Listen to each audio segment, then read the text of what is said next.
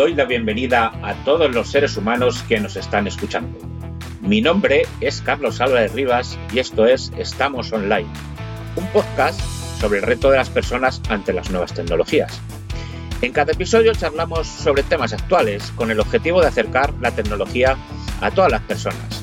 No te importe saber mucho o poco de tecnología. Te invito a quedarte conmigo esta media hora. Seguro que te va a gustar. ¡Empezamos!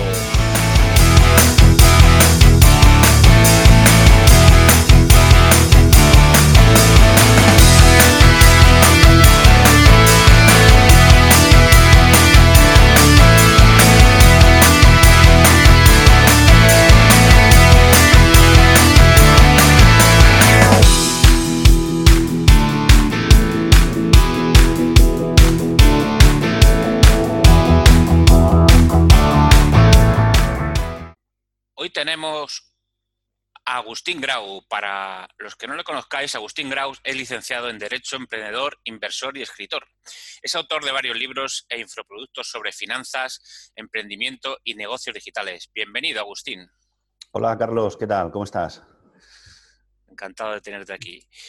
Eh, bueno, ¿qué, ¿qué podemos entender como negocios digitales? Bueno, en principio, negocios digitales, eh, pues eh, se utiliza esta expresión un poco como contraposición a lo que serían los negocios físicos tradicionales de toda la vida, ¿no? Que se llevan a cabo pues, eh, en el mundo físico y serían pues aquellos negocios que se desarrollan a través de dispositivos electrónicos con, eh, mm, sobre todo, en la red de redes Internet, ¿no? Aquellos negocios que se fundamentan en la utilización de Internet y que se hacen pues a través de, ordenadores, de portátiles, en fin, eh, teléfonos móviles, todo este tipo de negocios que surgen en los últimos años como gran alternativa, como gran complemento al mundo eh, físico tradicional de toda la vida, eh, de eso estaríamos hablando, de este tipo de negocios. O sea, entiendo entonces que es posible con un ordenador y una conexión a entender a Internet, perdona, tener un, negocio, ¿no? Es posible, pero no es suficiente. A ver, digamos que sí son dos elementos necesarios, evidentemente tienes que tener un dispositivo y tienes que tener una conexión a Internet, pero el mero hecho de tenerlos no significa sin más que vayas a tener un negocio. Y esto es importante, porque un negocio digital, por muy digital que sea, no deja de ser un negocio.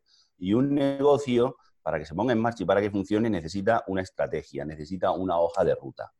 Tienes que saber qué es lo que quieres hacer, qué es lo que vas a vender, cómo lo vas a ofrecer, cómo lo vas a comunicar, de dónde vas a obtener tu clientela.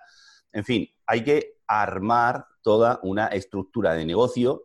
De hecho, te diría eh, que una gran, gran, grandísima parte de negocios digitales no funcionan, pero no porque los negocios digitales no funcionen, sino porque ni siquiera son negocios. O sea, el mero hecho de abrirte un blog o el mero hecho de abrirte una página web no significa sin más que tengas un negocio. Tienes lo necesario para ponerlo en marcha. Pero después necesitas un contenido, necesitas una estrategia, necesitas un sistema, necesitas, como he comentado antes, una hoja de ruta para que con esos elementos puedas recibir ingresos. Eh, claro, claro, por supuesto, pero o sea, yo, lo que me refería que, que antes de, la, de, la, de la existencia de Internet, ¿no? Pues eh, tenías que tener pues un local donde vender tus productos o tus servicios, una oficina. Y ahora, sin embargo, yo creo que, a partir de, que irrumpió Internet en nuestra vida, yo creo que eso mm. cambia radicalmente, ¿no?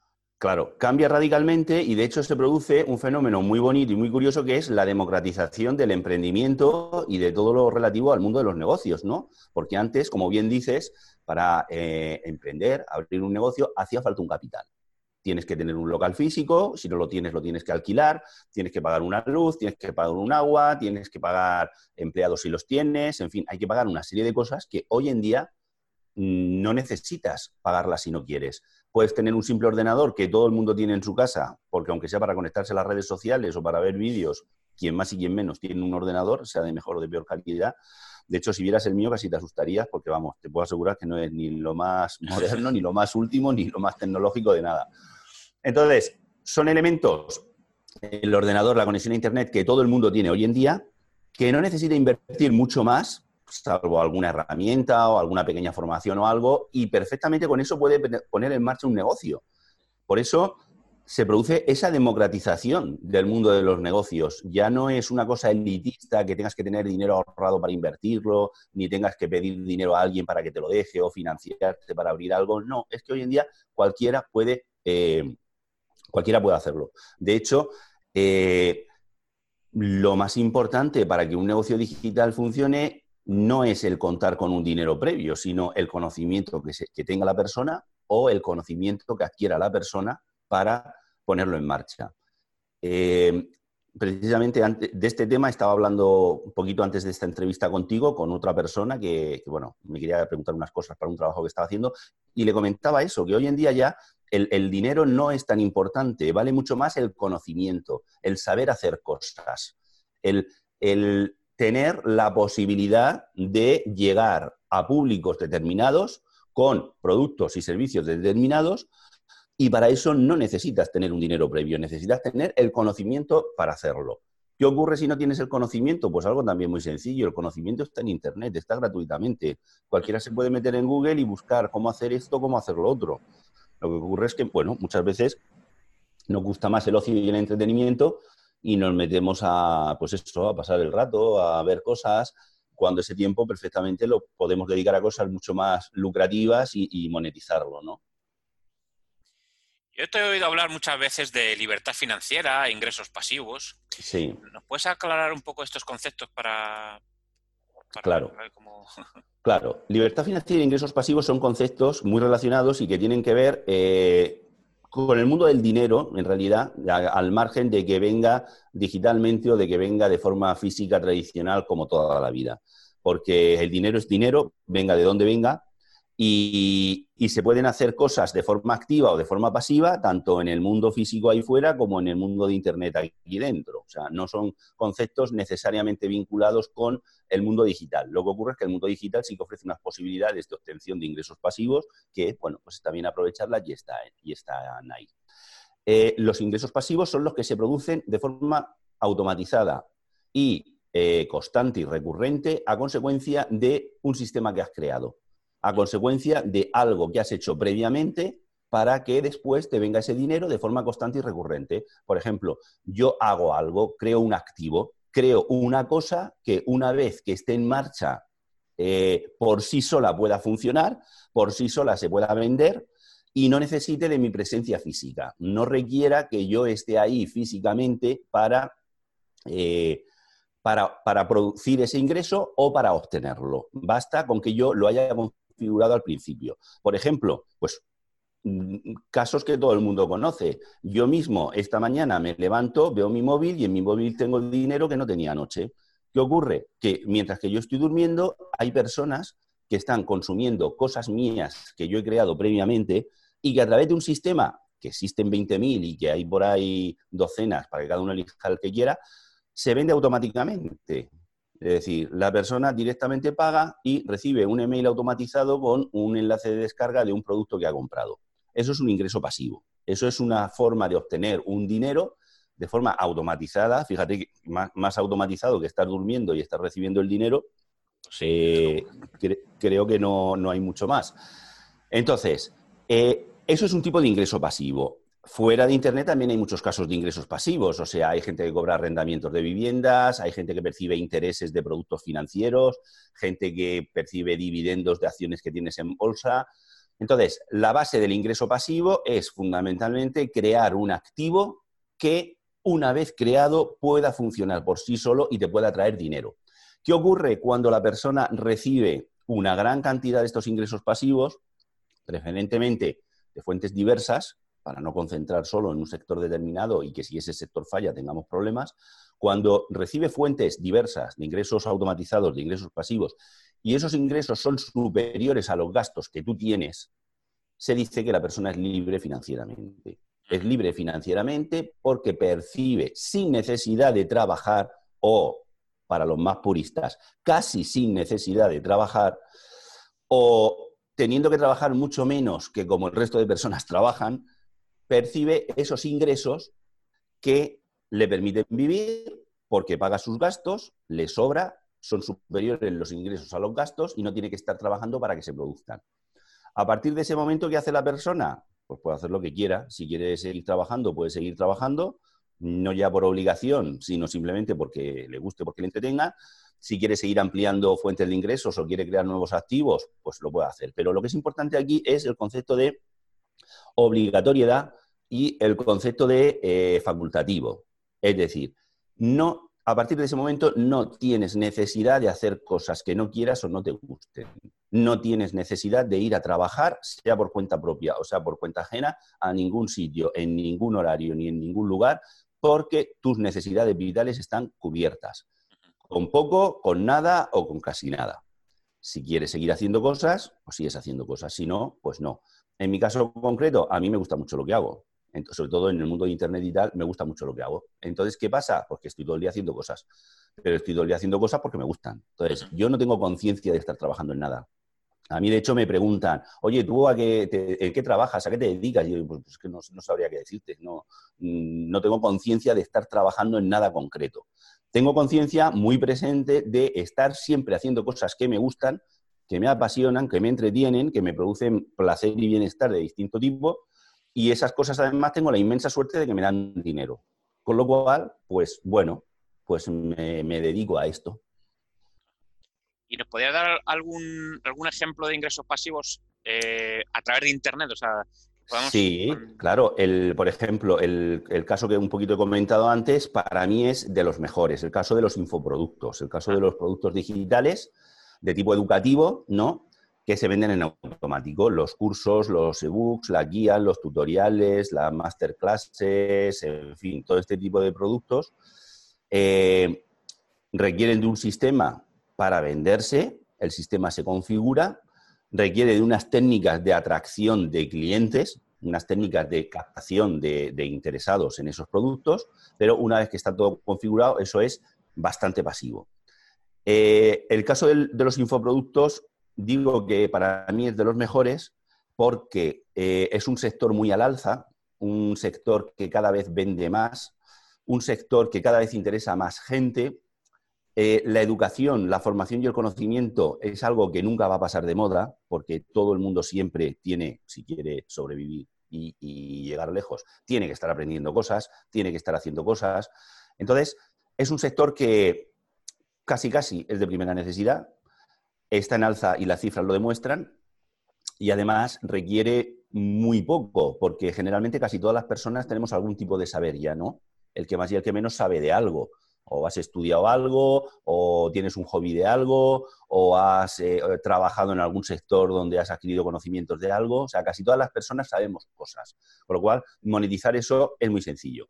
Hay otros tipos también de ingresos pasivos, sí, por ejemplo, el de la publicidad en las páginas web, pero la publicidad en páginas web, eso eh, genera muy poquitos ingresos. Necesitas tener ingentes cantidades de tráfico para que eso se produzca. Eh, los infoproductos no. con mucho menos tráfico sí que puedes monetizarlo porque es un público cualificado. Es un público que viene a ti atraído por el tipo de cosas que tú cuentas, dices, haces y ofreces y por lo tanto es un público que está ya bastante predeterminado a comprar lo que tú ofreces. El marketing de afiliación también es interesante, un tipo de ingreso pasivo que se puede generar siempre que, lógicamente, logres captar al público interesado.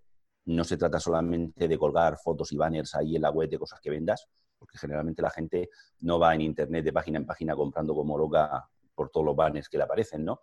Entonces, el, marketing de afiliación también es importante y eh, los, pagos por lead o los, los, pagos por adquisición también son interesantes. Cuando, por ejemplo, pues tú escribes un artículo sobre una empresa determinada o una plataforma determinada o un producto determinado. Entonces, por cada vez que esa persona, que la persona que te lee se registra en esa plataforma o contrata un servicio o contrata ahí el producto o hace clic en algo, tú recibes una cantidad.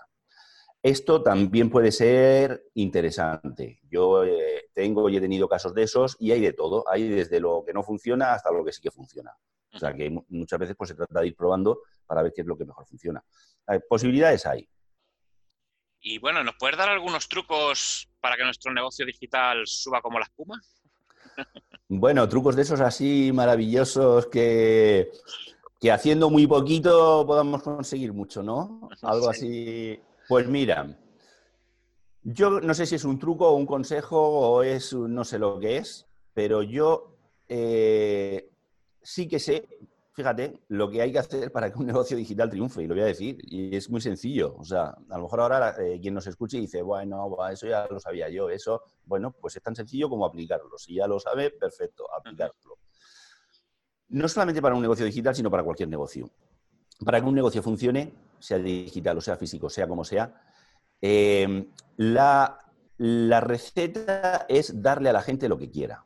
Darle a la gente lo que quiera significa que si tú sabes lo que quiere la gente y tú se lo ofreces y tú se lo entregas, la gente te lo va a comprar porque la gente lo quiere.